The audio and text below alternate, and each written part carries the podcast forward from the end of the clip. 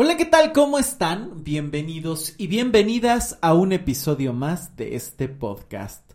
Yo soy Luis Miguel Tapia Bernal y te agradezco que me estés acompañando y si es tu primera vez en este podcast, en estos programas, pues te invito a que escuches los anteriores y no te olvides de seguir ya sea en Spotify, Apple Podcast, Amazon Music, Google Podcast y por supuesto en mi página web luismigueltapiavernal.com. Si ya nos has venido escuchando desde hace tiempo, muchas gracias por estar aquí y gracias por compartir. No te olvides de seguirlo haciendo. Y el día de hoy estoy muy emocionado con, con el tema porque creo que va a abrir un panorama muy amplio para tocar una serie de temas sobre la violencia que da para mucho. La serie de la que voy a hablar es el pretexto para poder desmenuzar y profundizar en este tema. Es una serie que está en Netflix y se llama Las cosas por limpiar. Y bueno, pues la verdad es que da para mucho. No voy a hablar solo y específicamente de la serie, sino que quiero ir tocando y profundizando a partir de la serie en otros temas. Seguramente vas a encontrar uno que otro spoiler, de una vez lo, lo, voy avisando. Si no la has visto, por favor te invito a verla. Y si quieres, también puedes a lo mejor escuchar el programa y después poderla ver para ir, para ir detectando como eh, los puntos de los que estoy hablando. Eh, la verdad es que los spoilers tampoco es que te vaya a matar toda la, la serie, sino que voy a hablar de puntos muy, muy específicos para eh, poder reflexionar y profundizar porque tiene tantos matices y está tan bien hecha esta serie que de verdad vale la pena verla. Se llama Made, las cosas por limpiar. Eh, la verdad es que la pude ver, son me parece que 9, 10 capítulos muy, muy bien hechos. Te los puedes ir eh, viendo de una manera muy rápida. Eh, a veces cuesta un poco porque hablar de la violencia siempre es un tema muy complicado. Y cuando hablo de violencia también me refiero a estas relaciones tóxicas. Es, es muy similar el concepto, puesto que una relación violenta siempre es tóxica y una relación tóxica siempre tiene elementos de violencia, siempre, inevitablemente. Y podemos incluso definir claramente la violencia como ese abuso del poder por cualquier medio sea físico, psicológico, económico, sexual, de cualquier tipo. Es un abuso de poder que eh, evidentemente en la serie queda muy bien retratado. Porque además la serie toca de los, uno de los temas de violencia que más cuesta eh, demostrar. ¿No? En el que muchas veces la gente duda, no sabe a veces ni siquiera que, que esos elementos son violencia, porque seguimos creyendo en pleno siglo XXI que violencia son golpes, dejarte el ojo morado, dejarte con el cuerpo eh, lacerado. Y eso es un grado de violencia muy alto, es un tipo de violencia, pero no es el único. Hay muchas gamas en la violencia, desde palabras, hirientes, burlas o incluso silencios prolongados para castigar, lastimar o incomodar. También eso es violencia. La violencia psicológica donde te van metiendo y tejiendo toda una red de inseguridades, de miedos, de paranoias, de dudas que te van carcomiendo y que a lo largo de los días, incluso aunque esa persona no esté, te está lastimando constantemente porque está ahí la semilla de la duda. También podemos tener la violencia sexual, que es todo acto no consensuado, todo acto no permitido y que evidentemente sin tu consentimiento termina siendo un abuso. Aquí también podríamos hablar acerca del acoso sexual, cuando les gusta a alguna persona y están insistentemente encima de la persona a pesar de que ya dijo que no eh, todo esto, por supuesto, que también es violencia. La violencia económica, el saber que alguien tiene el poder económico y no lo comparte contigo, o no sabes cuánto gana y te empieza a limitar a través de eso, humillar a través de eso, también eso es violencia económica. Me gustaría hacer pronto un programa donde profundicemos más, mucho más en este tema porque creo que hay un desconocimiento enorme, pero lo estoy mencionando para que tengamos elementos para poderlos detectar y hablar en, en, en este programa. También, por supuesto, que puede haber una violencia a gran escala, ¿no? Sistémica, cuando el Estado, la política no tiene regulaciones para grupos vulnerables o para determinadas personas y que además se vuelve partícipe cuando a lo mejor vas a denunciar y no te toman la declaración, no saben cómo hacerlo, culpabilizan a la víctima. También eso es una violencia por parte de todo el Estado. Y la violencia puede estar en cualquier campo. Aquí la vamos a ver muy reflejada en varios elementos, pero empieza con la violencia de pareja. Y es una violencia que eh, no termina en golpes directos en la serie, pero que sí va hablando y tejiendo toda una serie de violencia psicológica, amedrentaciones o incluso esa violencia física que es te aviento algo y que te pasa rozando y que primero es un golpe a la pared y después puede ser un golpe en tu cara. Porque además tenemos que comprender algo, la violencia nunca inicia de una manera frontal y directa, siempre tiene que ir poco a poco, porque tiene que ir desarmando a la persona que la va a padecer. Este es el peligro, esto es lo terrible. Y aquí es donde muchas veces se enfrenta la persona que ha sufrido violencia a esas críticas, a esos elementos de, pero ¿por qué no reaccionas? ¿Pero por qué no lo dejas? ¿Pero por qué no la dejas? Es que, ay, bueno, porque es todo un proceso. Y además la violencia es algo que está completamente eh, escalado y que ha ido progresivamente desmenuzando o desgastando la relación y a la persona ya sea a través de la dependencia, ya sea a través de las amenazas, ya sea a través del miedo, ya sea a través de la angustia, ya sea a través de que ni siquiera se sabe que estás padeciendo violencia. Así es sencillo. Porque cuántas veces por la historia de vida, por lo que vimos en el cine, la televisión, lo que te contaron, lo que viste en tu familia, lo que sea, puedes normalizar un montón de cosas. Bueno, es que yo creí que era normal que eh, la pareja te gritara y estaba enojado y te terminó pegando. Es que, pues, ¿que no era normal? Pues no. Empezamos a normalizar a través de los años muchas prácticas que sabes dentro de ti que te incomodan, que no te gustan, que están ahí pero que a veces no sabes cómo manejar y que pueden ser parte de esa violencia que está latente, que se ha normalizado y que se ha visto como algo común, cotidiano y que no necesariamente tiene por qué serlo. Por eso es tan importante escuchar tu incomodidad, escuchar lo que sabes que a lo mejor te cuesta trabajo expresar, pero que puedes decir, esto no me gusta. Y que está ahí, hablando, muy bien, muy presente, muy latente y que son esos elementos que tienes que hacerle caso de inmediato. Y bueno, en la serie queda muy claro, ¿no? Eh, la, la relación que tienen los protagonistas es una relación muy joven, ¿no? Llevan poco tiempo, ellos mismos son muy jóvenes, ella no pasa de los 25 años, tienen una hija en común y él bebe, toma, y siempre que llega alcoholizado puede empezar a gritar, puede empezar a tratar de imponer su voluntad y eh, pues en algún momento lanza cosas y ella queda completamente en shock. Y esto se, es muy reiterativo, ¿no? Porque incluso la serie sabe captar muy bien esos momentos de angustia. Mueve cosas muy profundas de lo bien hecha, lo bien escrita, lo bien actuada, lo lo bien dirigida que está y que justamente no necesita de estas eh, escenas reiteradas, no de violencia, de gritos, de capítulos enteros donde se vean los abusos, sino que están tan bien hechas, tan en el momento preciso que saben desatar incomodidad corporal a quien la ve. ¿No? Hacer sentir esa asfixia, ese miedo, esa parálisis, esa sensación de que las cosas no están bien que incluso el espacio que habitan es completamente asfixiante, la relación es dolorosa e incómoda y que incluso se ve muy bien reflejada en alguna de las escenas, ¿no? ¿no? Donde ella está en un hoyo profundo donde ya no puede reaccionar.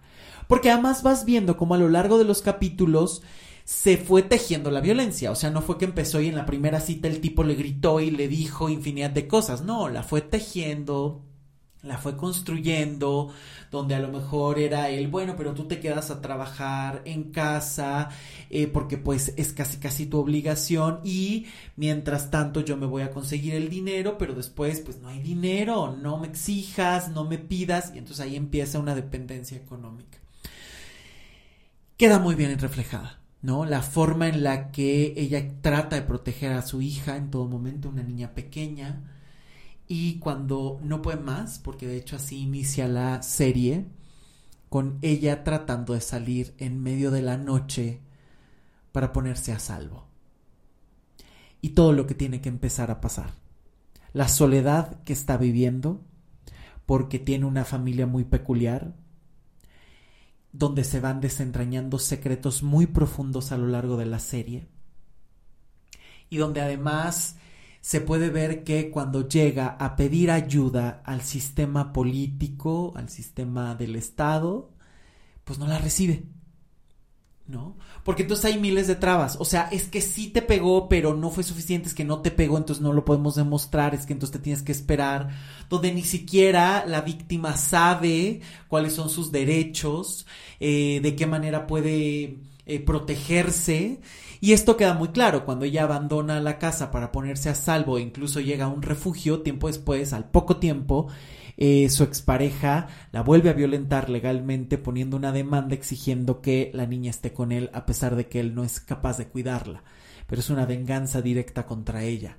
Y entonces, como él lleva la delantera, ella no tiene ni idea de qué es lo que tenía que hacer y cómo se tenía que defender y qué es lo que podía suceder, ¿no? Y nadie se lo podía explicar. No tenía recursos para pagar un abogado, no tenía recursos para mantenerse sola porque apenas lo estaba creando, con todo el miedo que eso implica. Porque yo solamente quisiera preguntarte algo, ¿qué pasaría si alguien a quien tú amas, que es la persona que te gusta, con la que has construido una historia, de buenas a primeras se levanta y empieza a decirte las peores palabras y te las hace creer? Y de verdad muy dentro de ti resuenan, ya sea porque en algún momento de tu historia ya te lo dijeron o porque estás vulnerable por cualquier razón y sus palabras llegan a lo más profundo de tu corazón y te empiezan a desarmar. Y después de las burlas llegan los empujones, llega cualquier otro síntoma de violencia que tú no puedes reaccionar porque estás en esa mezcla de justificación, de miedo, de angustia, y además la sorpresa de ver que la persona que amas es capaz de lastimarte de la peor manera. ¿Cómo reaccionarías? ¿Cuál sería la forma en la que enfrentarías ese suceso? Y no me digas que muchas veces es dejándolo oyéndote, porque cuando se ha destruido tanto la mente, las emociones y hasta el cuerpo, se vuelve muy difícil reaccionar. Y es ahí donde siempre entra el juicio un juicio que muchas veces lastima o se une a esas heridas que ya se vivieron dentro de la relación. Cuando la familia no te cree, cuando la familia lo justifica, cuando la familia dice, pero ¿para qué lo dejas si tú no sabes hacer nada? Y se viven situaciones que aquí en la serie están perfectamente bien eh, relacionadas. Un elemento que también me llama mucho la atención es la historia tan dura de Sean, el protagonista, el violentador donde tiene una madre que fue abusiva, que fue drogadicta, donde él reconoce que está muy herido y que incluso se siente roto. E incluso hay una escena muy grave, muy dura, ¿no? Cuando él abraza y le dice, es que somos perfectos, somos tal para cual, los dos estamos rotos. Mira, yo vengo de una historia terrible y tú también, por eso es que encajamos, ¿por qué te quieres ir? Porque cuántas veces las relaciones se han vinculado precisamente por las heridas y no por el amor. ¿Cuántas relaciones están ahí por la herida o por creer que se encaja y a partir de ahí se permiten infinidad de cosas y de situaciones que son terribles? Entonces, si ahí tú tienes una historia sumamente triste, incómoda, eh, que te han llenado la cabeza de creencias, donde te han hecho sentir mal constantemente o has experimentado la violencia de otra manera, es muy fácil que empieces a permitir, ¿no? Muchas, muchas de estas dinámicas o que empieces a normalizarlas cuando no lo es, eh, cuando no, no, no, no deben de normalizarse. Pero ojo, Aquí no estoy diciendo que el hecho de que tú tengas una historia dura o difícil sea razón suficiente para que alguien te violente. Ojo, la responsabilidad es del violentador, pero sí, muchas veces tienes esta es muy fácil estar mucho más vulnerable porque a veces a cambio de amor, entre comillas, o de compañía puedes permitir infinidad de situaciones, porque además a lo mejor lo has normalizado por mucho tiempo y empiezas a ver de es que es la primera vez que alguien me ama, es que es la primera vez que alguien me hace caso, cuando a lo mejor tiene que ver también con todo eso que alguien te metió en la cabeza, ¿no? Mucho tiempo atrás. Otro elemento que es perfectamente bien abordado en eh, la serie es el aislamiento. La forma en la que él la aísla de todos, ¿no? Eh, hablando mal de las personas, dudando de quienes la quieren ayudar, eh, criticando amigos y demás, sabiendo que en algún momento a lo mejor apoya la relación con su madre y demás, pero sabe perfectamente que la madre es muy volátil en su vida eh, o incluso pone o se alía con el padre de ella y el padre de ella eh, termina a veces creyéndole más a él que a su propia hija, ¿no? Es una escena brutal porque además se revela perfectamente cómo el aislamiento es lo que permite que la víctima no sepa cómo reaccionar. Porque se vive dentro de una burbuja y el mundo asusta, el mundo es muchísimo más vulnerable eh, porque no hay esos elementos de fortaleza, de una independencia económica, emocional, legal, en fin, ¿no? Que incluso eh, la serie se desarrolla en Estados Unidos y cuando ella llega a pedir ayuda y demás, ves toda la burocracia que hay, toda la falta de información que hay y uno dice, bueno, si ese es el país de primer mundo donde a lo mejor hay cosas muchísimo más claras y establecidas, ¿Qué será en otros países que ni siquiera cuentan con perspectiva de género, que ni siquiera saben cómo atender a las víctimas, de qué manera hablar o acercarse, tomar el testimonio, o que desde la primera es de, ah, no traes eh, marcas terribles y casi al borde de la muerte, entonces no hay delito que perseguir, y a veces ni así. ¿Cuántas fallas hay en el sistema que se sigue dudando y que a veces es la representación de lo que socialmente sigue ocurriendo? La gente que sigue señalando a las víctimas y no a los victimarios, la sociedad que sigue creyendo que la violencia está permitida por la víctima y que es toda su culpa en lugar de voltear a ver qué tuvo que ocurrir para que una persona llegara a esa fragilidad y no poder reaccionar o responder. Y bueno, a lo largo de la serie también se eh, despiertan como recuerdos donde eh, ella se da cuenta que su propio padre violentaba a su madre. Y esto es algo muy común. Muchas veces para que la violencia sea normalizada es porque ha estado presente en tu vida y a veces esto es sistémico. Se ha repetido una y otra y otra y otra vez y cada persona lo vive de maneras distintas. Hay quien sale corriendo para ponerse a salvo, eh, a pesar de todo. Hay personas que tratan de ausentarse y encontrar otras herramientas emocionales, de no ver la realidad, de solo ver lo bueno, como le ocurre mucho al personaje de la madre, que es un personaje muy interesante, muy complejo donde incluso muchas veces la hija trata de salvarla una y otra y otra vez, de abrirle los ojos, de conectar con ella, pero tiene una historia tan dura que es muy difícil, ¿no? E incluso es un tema muy complicado cuando quiere salvar a la madre constantemente y se da cuenta que a veces ya no es posible. Y esa renuncia a veces duele mucho, pero es muy necesaria hacerla porque no puede salvar a veces a otras personas que han encontrado también sus propias herramientas para salir adelante y que a lo mejor es la forma que les ha funcionado. A lo mejor no te parece a ti, pero también hay que reconocer la dignidad que han tenido para seguir y que claro que a veces nos gustaría que fuera distinto y que pudieran tener otra ayuda, otro apoyo, que pudieran descubrir otras cosas, pero a veces han hecho lo que han podido y también hay que ver la dignidad con lo que han hecho y en lo que han actuado. Por supuesto, esa parte en la que el padre de la víctima y se alía con la pareja que la ha violentado constantemente, que ni siquiera reconoce la violencia es brutal esa propia ceguera que tiene, ¿no? De ir por el mundo diciendo soy maravilloso, soy bueno, yo ayudo, yo cuido, yo doy, pero con su propia hija ni siquiera apoyarla o reconocer que hay una violencia, ya sea por lo que él practicó, ya sea porque ni siquiera eh, lo puede nombrar, ¿no? Y justifica constantemente al yerno de, bueno, pero es que es violento porque toma, o sea, es por el alcohol, pero si le curamos el alcohol es buena persona. Y entonces es aquí donde podemos ver que muchas veces se vive justificando a las personas. ¿no? Ah, es que toma, es que pues se enoja, es que es explosivo, es que es de familia, es que es el apellido y se le sube el apellido y no hay justificación para eso.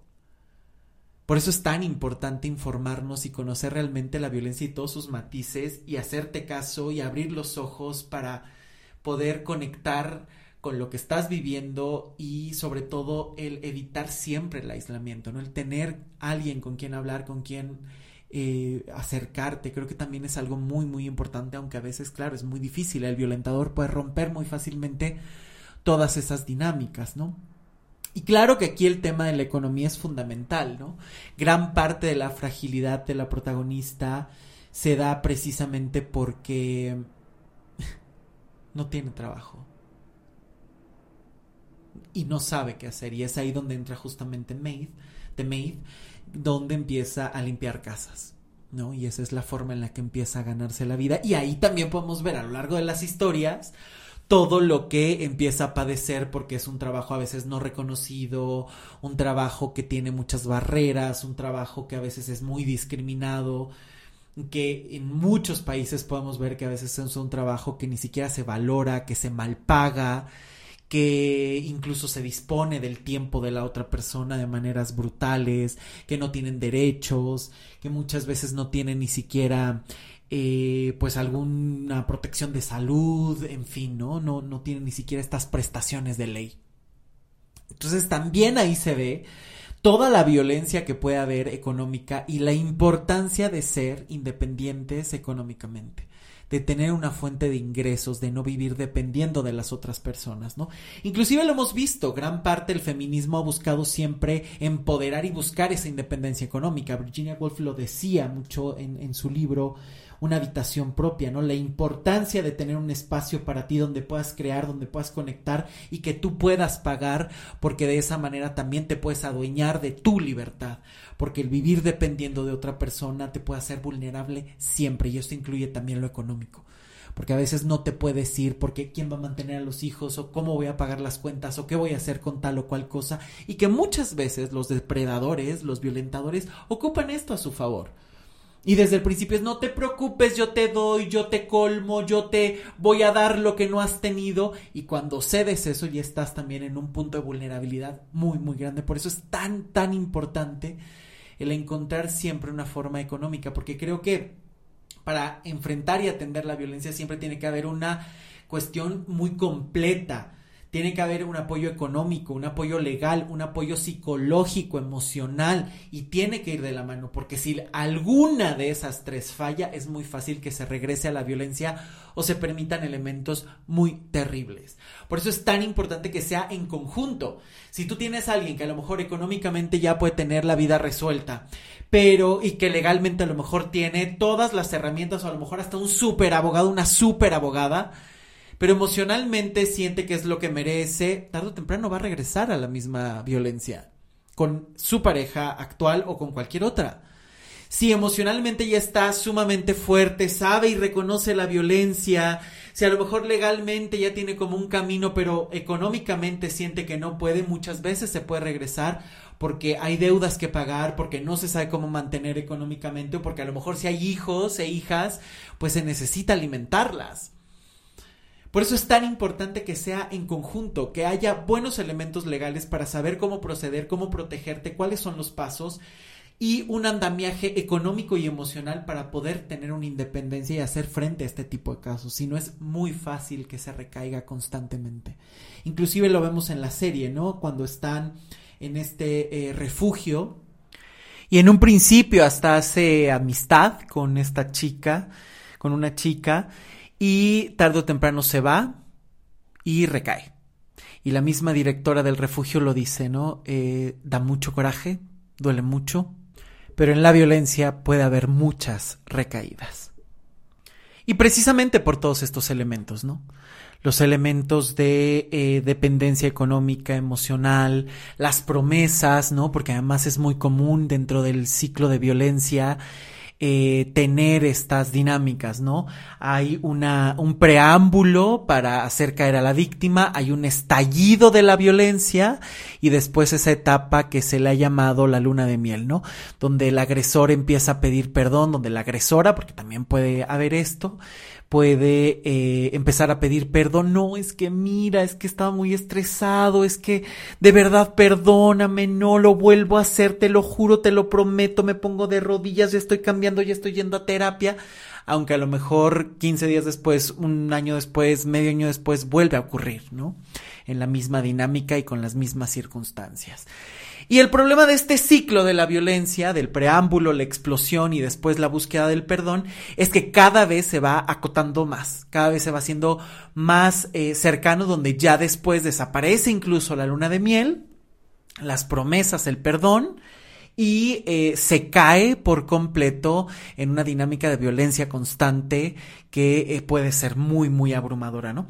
Y que obviamente está muy avalada por la culpa, que es otro elemento que no quiero dejar de, tener presente, ¿no? Y que a lo largo de la serie se ve muy claramente cómo juega con la culpa, ¿no? Es que tú me prometiste, es que mira, tú me estás haciendo daño, es que tú eres la mala, es que mira lo que le estás haciendo a tu hija porque le estás rompiendo eh, su familia, ¿no? Que esto es abrumador, o sea, cuántas veces se utiliza a los hijos también para suministrar violencia, ¿no?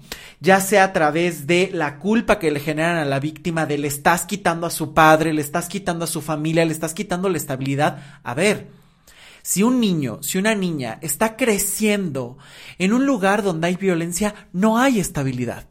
No la hay. Hay un modelo de familia que te gusta a lo mejor en tu mente creer que hay papá, mamá, hijo, mascota y que eso funciona. Está muy bien, pero es parte de tu mente, es parte de tu creencia. En la vida, en la sociedad, hay un montón de modelos de familia, muchísimos, muchísimos. Y que no podemos seguir apelando a uno solo. Y además utilizar eso como una culpa en contra de las víctimas. Y además como si su decisión de ponerse a salvo fuera algo que se les tiene que recriminar. Esto además es mucho más brutal. Hay que tener mucho cuidado con esto. Son elementos muy peligrosos que se siguen repitiendo una y otra vez y que además la culpa también está presente a través del agresor, ¿no?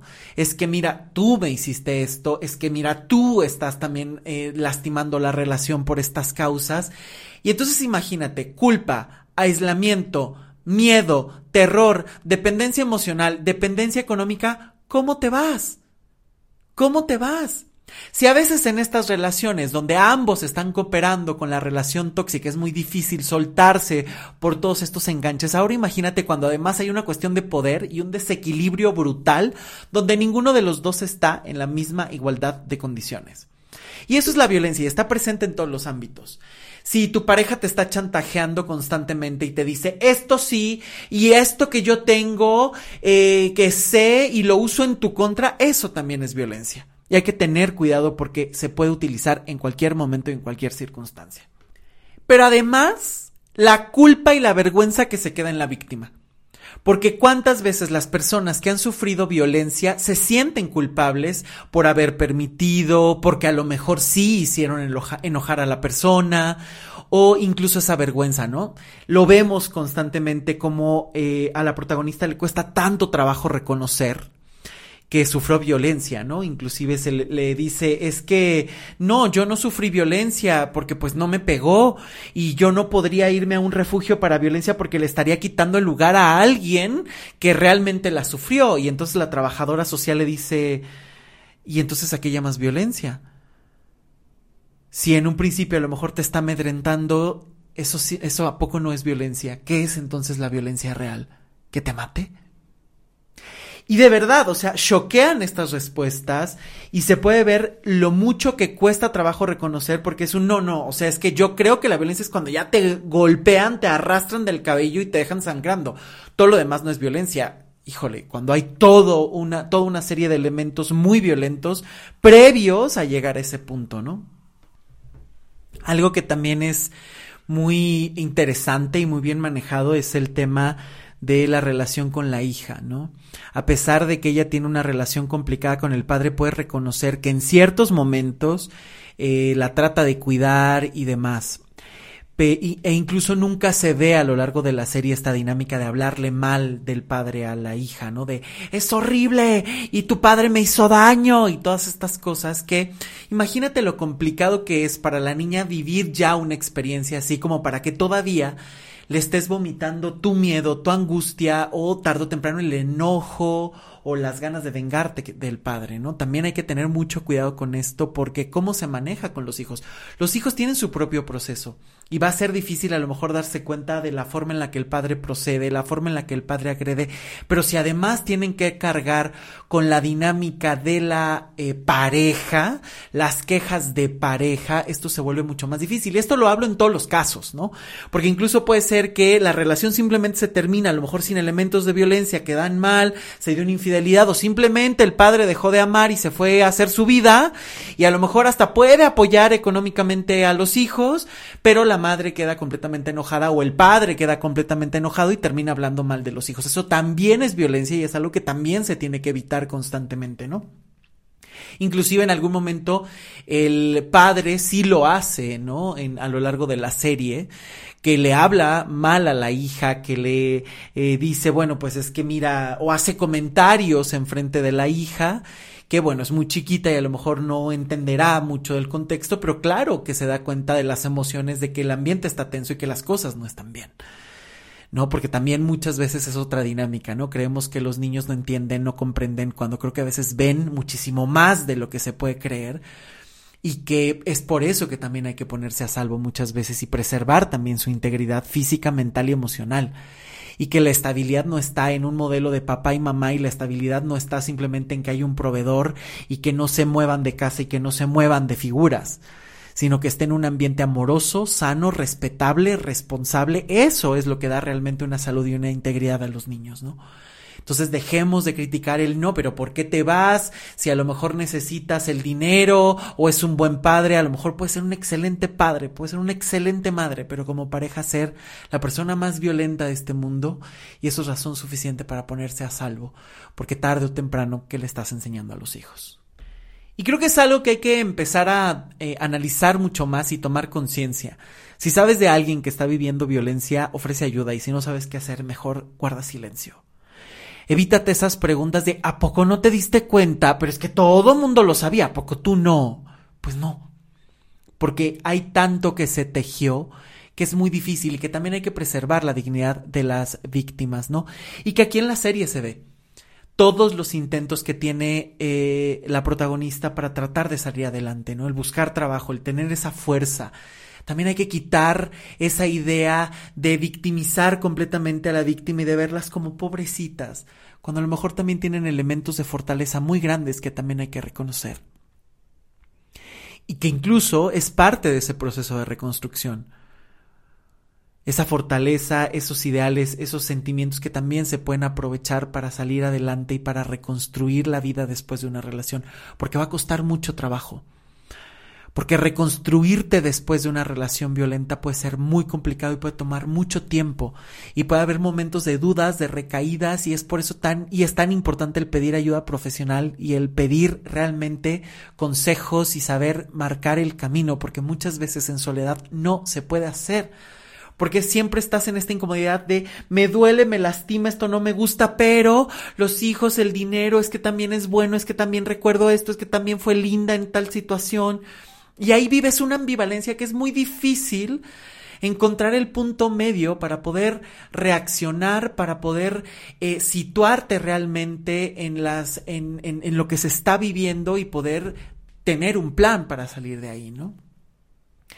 El, la serie está llena de personajes muy, muy interesantes. La amistad que surge con la que fue su jefa, que en algún momento fue terrible con ella la forma en la que muchas veces se puede vivir en este ensimismamiento de solo lo que a mí me pasa es importante y no me importa lo que los otros sienten y que creo que esto cada vez se está extendiendo más y que puede ser también otra forma de violencia.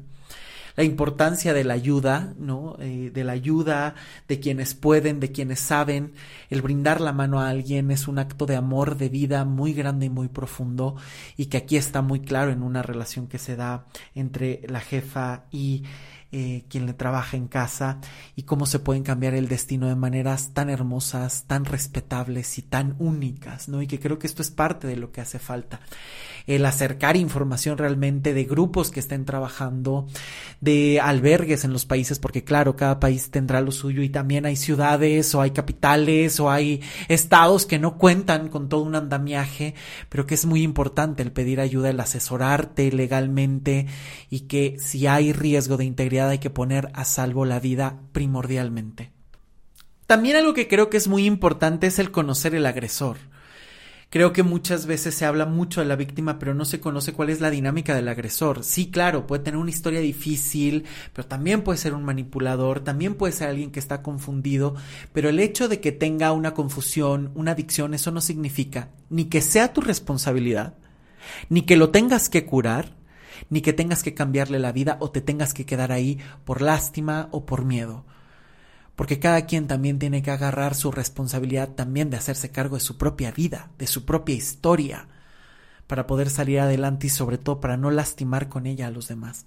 Es por eso que siempre insisto en todos los capítulos en la importancia de trabajar tu propia historia para no estar vulnerable, para no ir golpeando a los otros con tus traumas, pero tampoco para que sean algo que tú mismo, que tú misma tengas en contra, que te hagan vulnerable y que cualquiera pueda llegar a abusar, a lastimar o a controlar, precisamente en la promesa de te voy a dar lo que nunca te dieron o en esa situación de simplemente es algo común y cotidiano que has tenido que eh, vivir de una relación a otra, ¿no? Que pasas de lo que viviste en tu casa, lo que viviste con la pareja o se fomenta hasta en el trabajo.